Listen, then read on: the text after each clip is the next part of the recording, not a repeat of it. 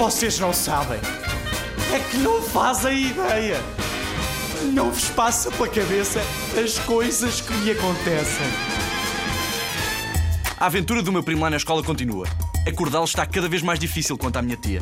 Outro dia, ao acordá-lo, ele disse: Oh mãe, tu ontem à noite disseste: Dorme, meu querido, que amanhã eu acordo. Mas afinal, acordaste-me hoje?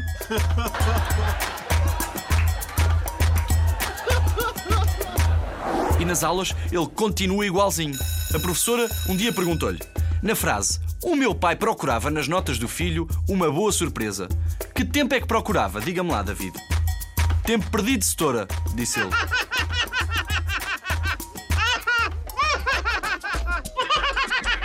E a última foi a professora pedir-lhe: David, diz-me lá uma palavra que tenha a letra G.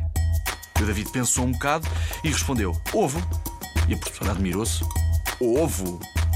Mas onde é que está o G? Na gema, professora. Isto é demais, juro. Adaptado das mil piadas irresistíveis do Jerónimo Stilton. Da editorial Presença.